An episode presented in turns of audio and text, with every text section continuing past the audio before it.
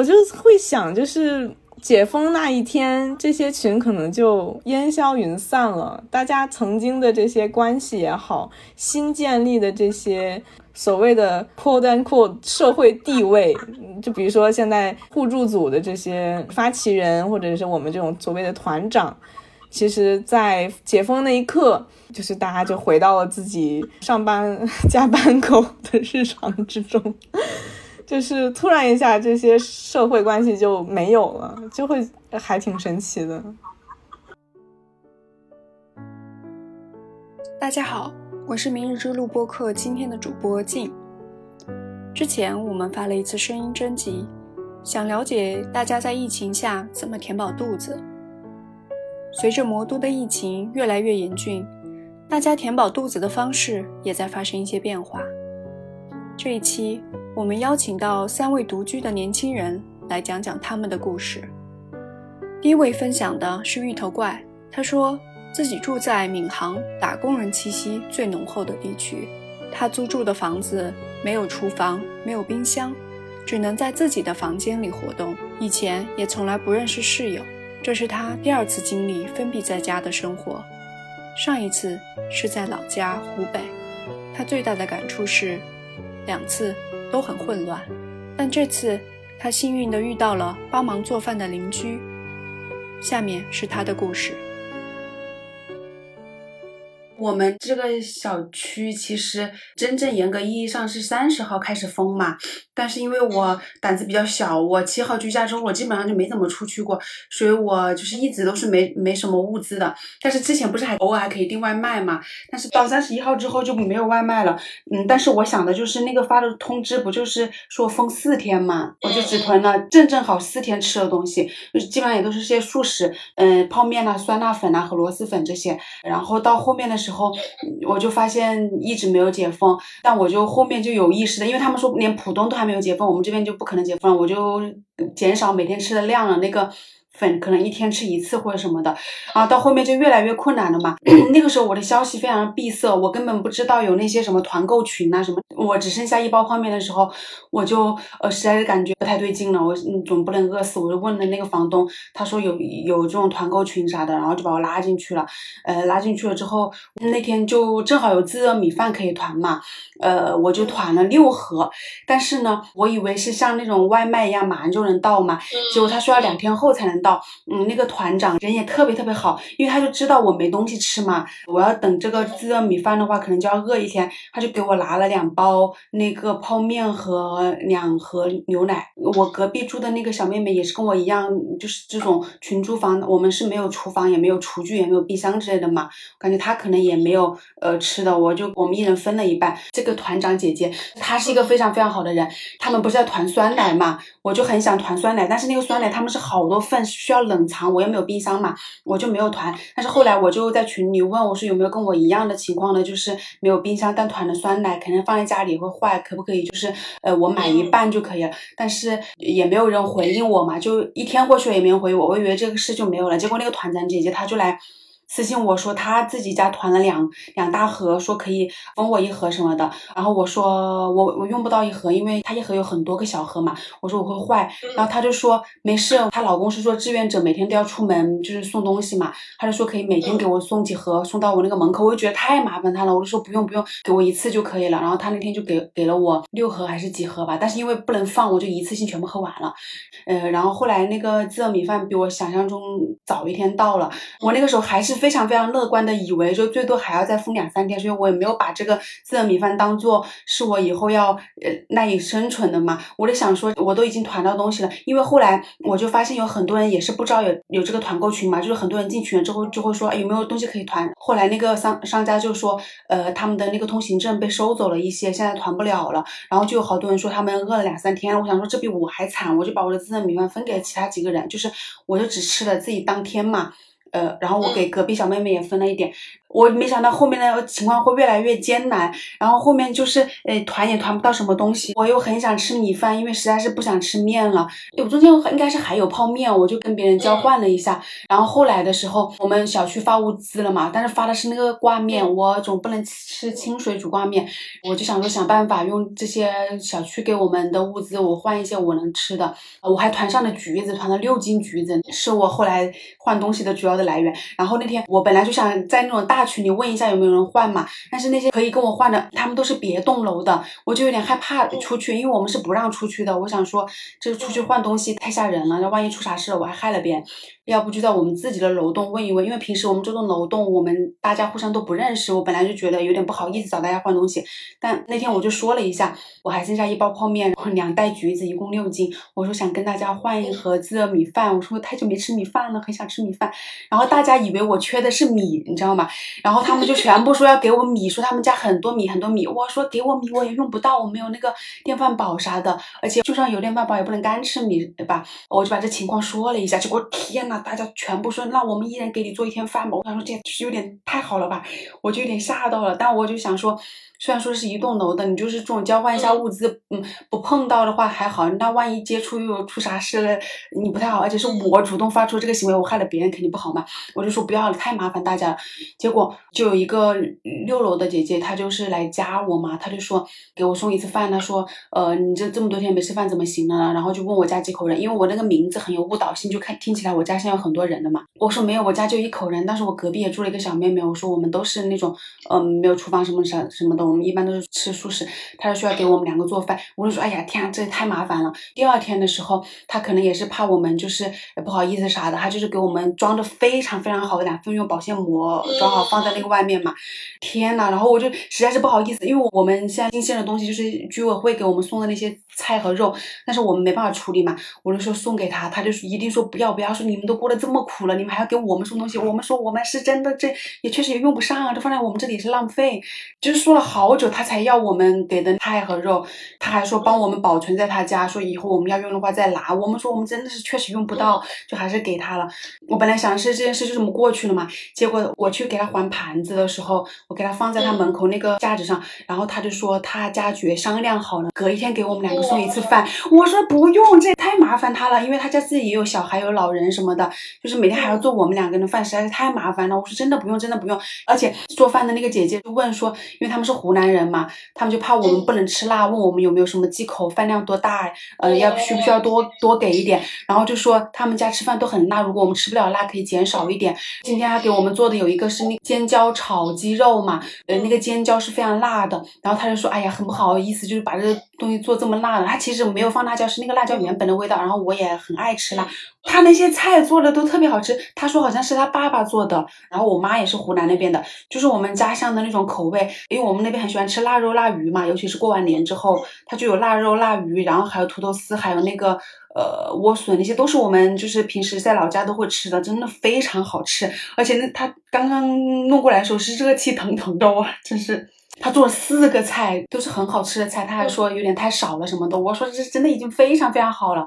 因为我们这几天也在网上抢那些其他的团购，什么面包啊、牛奶那些的，也能顶一顶嘛。因为也不会说这个月都还继续这个情况嘛，不可能。然后我就跟他说了一下，我说不用这么麻烦什么的。他说好。然后我又以为这件事就这样过去了。下午的时候，我们那个楼栋群又有一个人来加我，他说一会儿就给你做蛋炒饭，你自己来拿一下。我说天呐，这也太好了吧！我感觉他应该是不怎么做饭的。他就说蛋炒饭炒的也有点枯，然后萝卜汤煮的也有点干，哎，就是有点不好意思嘛。我说真的没事，我这好久没吃过新鲜的米饭和这个菜了，因为我实在没什么东西可以送给他的嘛。我把那个我们的菜全部送给中午的那个姐姐了，因为我是没想到下午还会有人来找我们，就是要给我送饭嘛。然后我就想起来，我楼下的那个女孩，就是我本来是说那个橘子换自的米饭嘛，她说她没有米饭，但是有鸡蛋。我想说鸡蛋也可以吧，因为我确实也很久没吃鸡蛋那种比吃泡面好。我就用我的橘子去给他换了鸡蛋，然后他就说我那橘子太多了，他给我的鸡蛋太少了，因为我也是说鸡蛋要冷藏，我说我只要五个鸡蛋就好了。呃，然后他就说，呃，太不好意思了，我那个橘子太多了。然后他今天又给了我十五个，然后就偷偷放我门口，也没问我，我这真是。我下午的时候实在是不知道怎么感谢这个给我做蛋炒饭的姐姐了，我就给她六个鸡蛋。然后她说：“天，那你不要给我鸡蛋，我们家鸡蛋很多。”她说：“你们都这么困难了，还给我们东西，你千万不要。”我说我不给你鸡蛋，我不好意思吃这个饭，我这也没啥东西能给的了。然后她就呃又给我发那个小信信息，说什么你这个鸡蛋给的我让我很心疼啊，你们都困难成这个样子。她说以后有什么困难不要憋着，都说楼里的人都挺好，大家一起想办法，邻里之间就是应该帮助啊。然后我感非常感谢他们，太好了。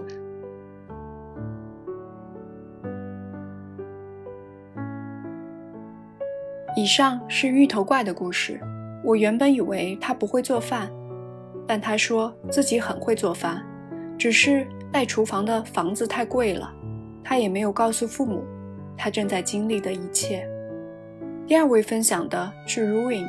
到四月十一号，他已经封闭了二十五天，他的物资从充足走向匮乏，在食物越来越少后，甚至靠每天吃几颗瓜子来改善生活。不过，他也因为疫情认识了自己的室友和邻居，甚至一起在露台上吃饭。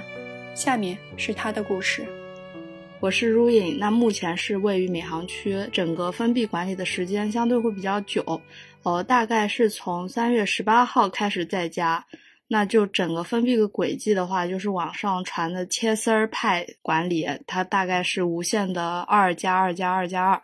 那现在在家累计是有二十五天了，疫情的话让我完全感觉到自己落在了生活温饱的层面。第一周还不是特别全程封闭吧，那物资还是比较充足的。嗯，每天会有一个食谱安排，说这一天吃什么，容易坏的就会往前面排一排。一开始还挺新奇的，因为也的确蛮久没有下厨了，学到了如何储存食物呀、水培蔬菜一些知识。那到大概两周吧，三月二十八的时候，就是整个浦东、浦西开始逐步封闭的时候，我们已经没有米了。那吃了大概三四天的面食，那吃到后面就很乏味，而且会有点焦虑，因为粮食也不多了，蔬菜也没有了。呃，每天我们有一包瓜子，然后每天就会吃一几颗来假装改善生活。呃，为了抢菜的话，早上到了五点多也会自然的醒过来。平时本来就睡得晚，现在还得起得早。总之就是非常疲惫。那幸亏还是有在叮咚和美团抢到了两三次，就特别开心。呃，之后的话，街道也开始发物资了。第一次应该是在三月三十吧。呃，它整个量不多，而且我住的是自如的合租，那其实呃分不到太多东西，但其他租户他们呃东西还挺多的，就会让着我们，呃，反正就特别温暖，也特别谢谢他们。说到这里，我就会很想跟大家分享一下，在疫情里特别有感触的一点，就是我和室友租户们他们关系有一个非常大的改变，就是人和人之间的关系有了一个。微妙的链接。刚刚也有提到，说我住的是自如的合租，那我们一户是有四个租房。疫情之前，大家是完全不打招呼的那种陌生人状态，甚至有时候因为啊那个房间它占了好多啊公共空间呐，可能不倒垃圾啊什么的，会有一些不好的偏见。这次疫情，因为长久被关在一个固定的空间里，反而开始有了一些交流。他们就也不再是啊，我口头上的说啊几几号租户，反而就是会啊，他叫什么是做什么的那种认知。呃，我记得转变的开始是在阳光很好的一天，清明节吧，可能是因为我们有个露台，然后比较大，大家可能会真的是闷得慌，出来照照太阳的话，就呃闲聊了几句。后来因为核酸政策是要求一户一管的，然后大家就会呃加微信，然后通知说啊可以一起去做核酸了。再慢慢的就会因为要一些物资紧缺，就会有一些资讯的分享，比如买菜呀、团购什么的。然后物资上也会有一些互赠。昨天我记得昨天是呃三月啊四月十号，我们发了第三次的物资。然后我们有一包酱鸡、酱鸭什么的，一个茄子、西葫芦，还有一些常规的土豆、萝卜。那因为这个东西不好分，然后我们就商量着说，要不要攒个局，在露台一起吃吃饭，然后聊聊天。然后有一户室友特别好，把他们自己呃所剩仅有一个的整个猪肘子拿出来跟我们分享。然后他们买到奶制品的就会分享酸奶，蔬菜多的就会呃做点蔬菜之类的。嗯，就当时啊，就是夕阳还刚刚好，饭也做好了，在露台上整个氛围都特别到位。我觉得是我近期的一个人生的高光时刻之一。那最后大家还抢着洗碗，就特别好。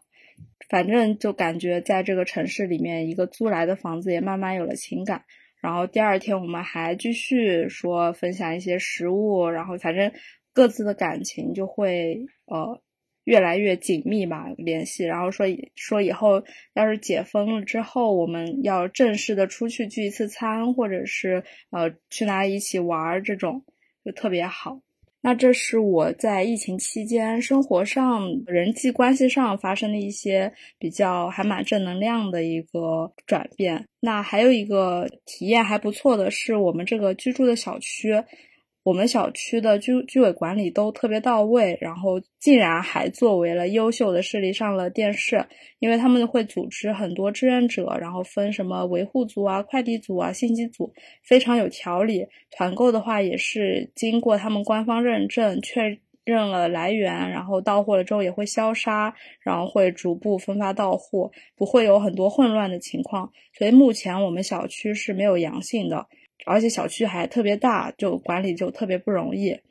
所以我觉得我分享的内容其实是相对于网上那些特别令人痛心的消息而言，是非常呃像是小确幸的一个体验。整个疫情生活的感觉其实是体验到了生活的一地鸡毛，也会感慨他们做菜非常不容易啊。老一辈人经过食物短缺之后，为什么会这么节约？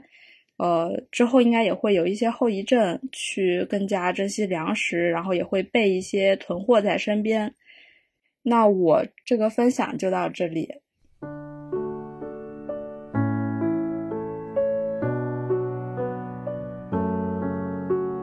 最后一位分享的是 Winnie。我四月十一号打电话给他时，他刚刚变成了红码，因为在小区的混检中出现了阳性。他在一边等待复检，一边收拾行李，为去方舱做些准备。虽然变成了半个小洋人，但他还是保持着乐观的心态。这些天，他忙着做团长，参与邻里互助。下面是他的故事。我住在浦西静安区，然后一个人住。我们小区是四月一号开始封，然后封到了现在。我们楼内目前是没有明确的确诊，但是我们隔壁楼有五个确诊，然后我们小区的保洁也确诊了，呃，他是之前负责收垃圾的，还有派送那些水果。前两天听说好像小区门口的保安也确诊了，但这个还没有确定。然后今天呢，就是我们楼里有一大波人出现了红码，然后呢正在。等待复合的结果，我是错过了早上六点多的复合，所以现在足不出户在等待。那就是从封闭以来，你都你的那个食物呃储备的怎么样嘛？然后你都每天怎么解决你的吃饭问题呢？嗯，我的食物储备就是。非常的多，到现在也没有吃完。因为封闭之前，我先是菜市场买了很多，然后之后封闭前一晚，最后几个小时我又买了一波。封闭之后，我又抢到了一波。啊，然后就导致我吃很多很多，然后蔬菜也很多很多。之后我们那个楼建了个群嘛，有人要什么我就赶紧给他们送出去。所以我现在很不希望我是阳性，因为不然 我牵扯到了很多人。就是大家求什么，我给他们送过去，他们都会还给我一些我都不知道他们要给我什么东西的东西，然后导致嗯我的食物也是堆堆积的越来越多。然后我是之前一个人都不认识我们楼里，因为我比较喜欢认识人吧。然后所以在疫情之后，我先是封之前加了我邻居的微信，啊，然后之后群里有谁问什么东西，只要我有，我都会加他们微信给他们送过去，或者他让他们来取。我昨天还想了一下，我感觉现在我们楼一半层的我基本上都知道有谁在了，至少一层有一个人认识。之前还因为就是有一个小哥，他家里有面粉，他不用，然后我就去拿了。之后知道他是创业做床垫和枕头的，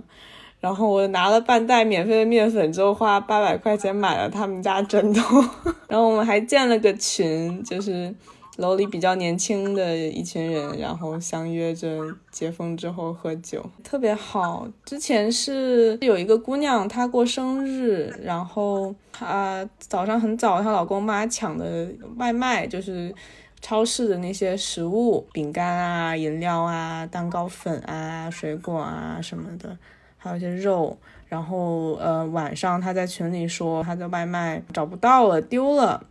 然后今天是他的生日，好不容易抢到的东西，有没有人拿错了之类的？然后我就看他那个清单，按照他的那个单子，大概给他配了百分之七八十的东西，就正好都是我有的，装到袋子里，然后呢给他送过去了。给他写了个纸条，然后本来只想放在他门口，结果正好碰到他出门去找快递，然后呢他就加了我微信，然后没想到过了一个小时，他跟他老公下来。送了我一大袋防护服，防护服、手套、口罩，什么消毒的都有，还有面罩。你那里食物的库存是相当相当厉害的呀。对，基本上都有。但是我我之前有加一个群，那个群里面还有更厉害的，就是我囤了一些什么，比如说墨鱼汁面，然后那个还有姑娘还有墨鱼汁，我就说谁家里没事儿会放墨鱼汁？我们现在有好多好多团购嘛，十几二十个了吧。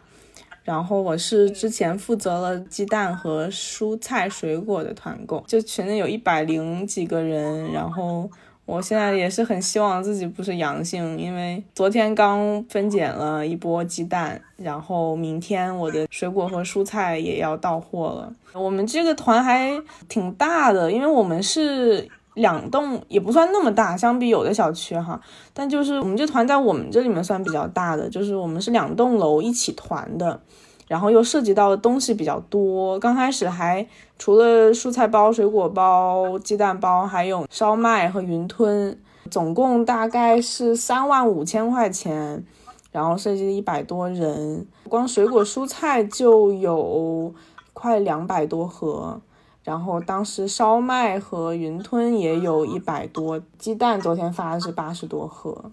我昨天看了那个叫什么 Bottle Dream 的那个文章嘛，然后感觉其实我的经历没有那么那么复杂吧。当时是我们在一个团购群里看到了他们这个海报，我就是想想要，然后看有人也有几个人在问，我就加了他们的微信，然后建了一个群。然后把群的二维码发到了那个之前我看到海报的那个群里。那个时候我都完全不知道要怎么去订购这个事情，我就先建了个群，然后就夸夸一直有人加，然后大概自己觉得差不多就是人数够形成一个团的时候，我就做了个表格，表格也是跟之前我我参加的一个那个买水的团，呃借鉴的，然后基本上表格上就是要啊几栋几号楼。几单元，我这东西比较多嘛，所以我分了三个表。呃，第一个表就是蔬菜多少个，然后呢要让他们自己填，呃，自己算一下自己的蔬菜要付多少钱，然后呢水果多少包，呃，自己算一下水果要付多少钱，然后呢总价要付多少钱。呃，烧麦、云吞一样，然后鸡蛋也是，所以总共三个表格，他们点进来，然后自己去填。就是我我们群里还挺多热心邻居的，就是我在做表格的时候，就会有一些人会催嘛，就说啊怎么定怎么定，看不到不知道怎么弄，然后就会有人就是很很热心的帮我解释啊，团长正在制作表格啊，不要急啊什么的。然后我之前还谢谢他们，我说谢谢热心的朋友们帮我回复，在我忙的时候，然后他们就说啊没事，团长已经很辛苦啦，我们能帮到一点是一点。然后之后就是让他们大家填填单子，然后呢群通知，群通知很重要，一定要让大家知道这个单子几点结束，呃几点截止结单，要多少份起购，呃要多少天才能送到，这些东西就可以避免大家一直在群里面问。当时那天是两点就是要报，我就定的是十二点四十五结单。然后在那之前，我就是去打客服电话，因为当时按照海报上加他们的微信，其实是没有人理，然后打电话也没有人听，然后我就各种打客服电话，他们告诉我要上什么呃小程序的客服，再加到这个静安区大区的这个微信群里，再到微信群里去问他们专门对接的人。然后呢，得知是其实现在是呃，在这个群里面直接就是发呃我们的团购信息，地址在哪里，对接人是谁，电话，然后每一个东西要订多少份，在两点前发出去。其实钱款都不用打上，因为他们那边也要给我们反馈，就是说这个东西能不能订，他们的供应商联系好，确定能订了，呃，再告诉我们，然后我们再给钱。所以是这么一个流程，所以那天我们两点提交了订单之后，我也是没有收钱的一个状态，大概是到晚上八点多，他们那边才确认，OK，果蔬可以送十二号送到，呃，然后是多少钱，然后我确认我给他们收款，发确认收款的截图，他们才把我这个单子给报上去，然后再晚一点就是鸡蛋是 OK 的，但是再晚一点呢，那天好像十点十一点告诉我说。呃，烧麦云吞因为冷链的那个泡沫箱货不够了，而且泡沫箱不算是紧急物资，所以不能够运过来。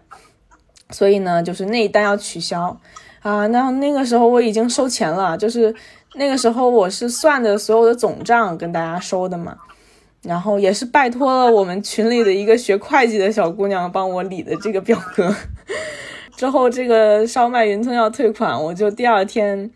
中午花了一两个小时给群里面好几十号人挨个退款来着，挺挺不容易的。但就是我觉得我们这个团还比较好，不知道为什么，就是这个人群都很多年轻小姑娘，所以都非常的可爱、美好、善良，所以我还挺幸运的。嗯，哎，那你们社区那边就是从封闭开始有给你们发物资吗？我们发了两波，第一波是蔬菜。啊，第一波我完全没有收，因为那时候我我冰箱也放不下了，菜太多了，我就他们送到门口的时候，我说我不要了，你给别人吧。然后那个时候我邻居好像正好开门嘛，然后就给了我邻居，他们一家三口。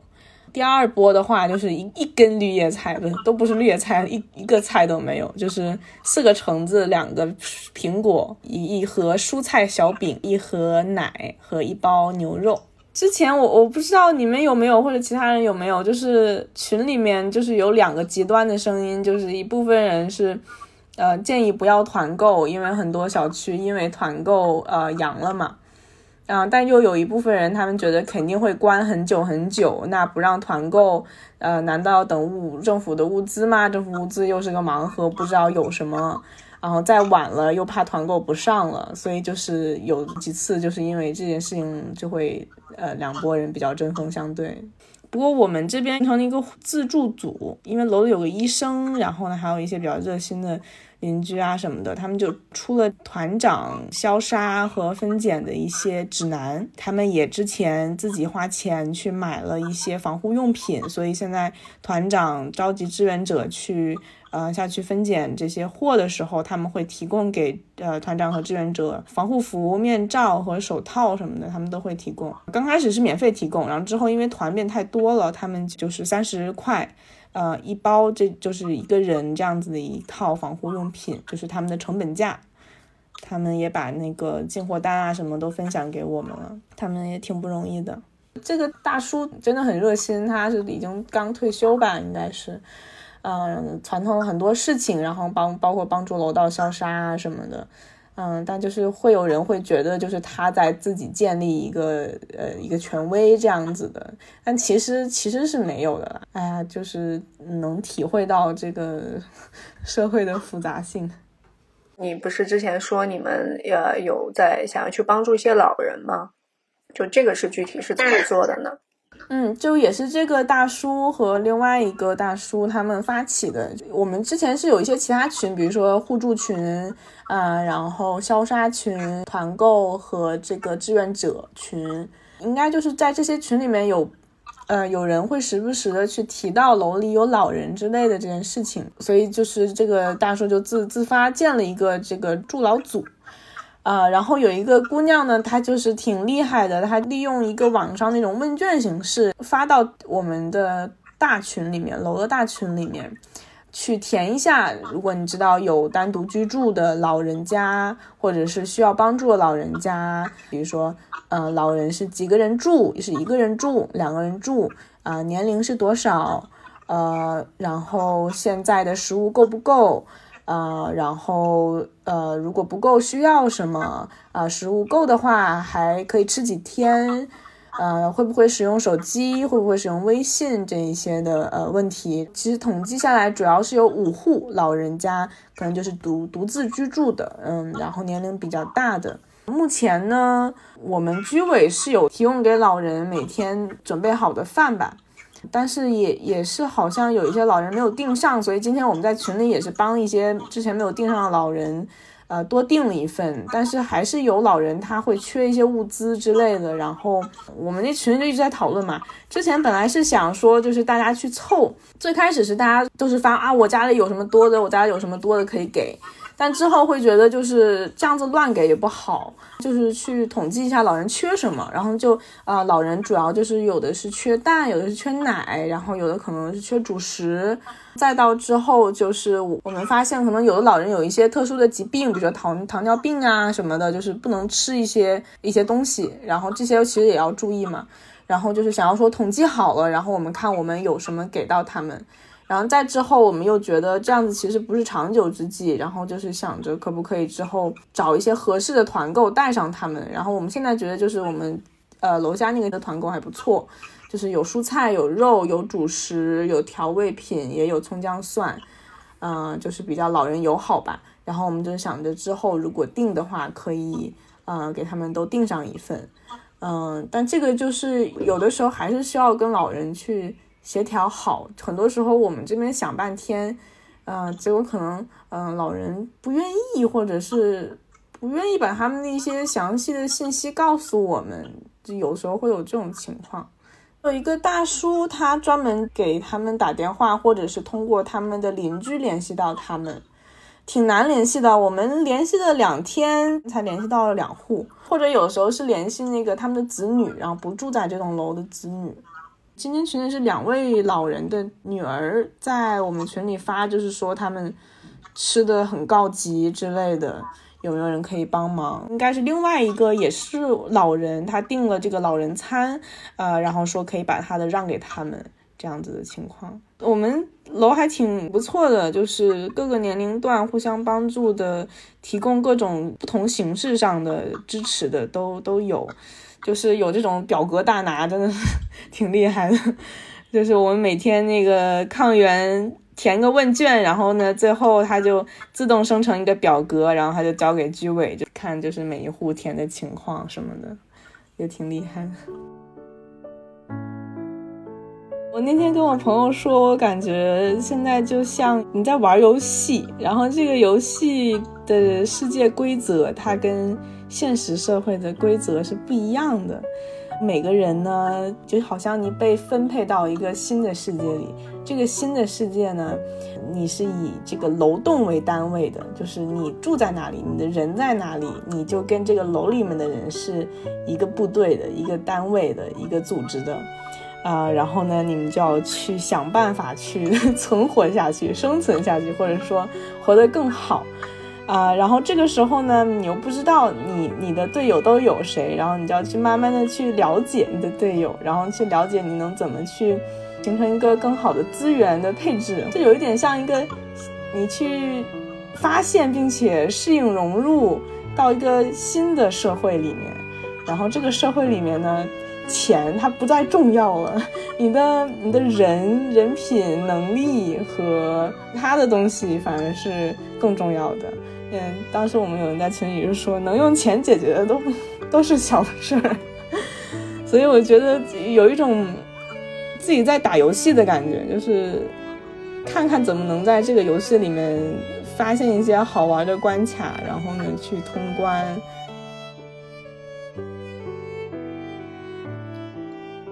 今天的播客就到这里，非常感谢三位上海的年轻人分享他们自己的故事。这些故事也让我的焦虑有所缓解。就像 Wendy 说的，我们好像被迫进入了一场游戏，能做的就是扮演好自己的角色，按照游戏的设定去完成它。当然，我们还能做一些事情，力所能及的伸出援手，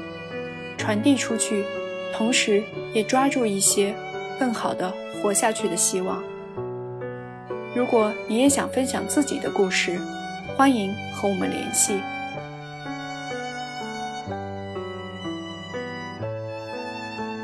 明日之路是一个自发形成的行动团体，聚集了一些关注可持续生活的年轻人。我们想以共创的形式一起探寻明日之路。今年，我们将聚焦于食物这个再熟悉不过，但深入起来却又陌生的话题。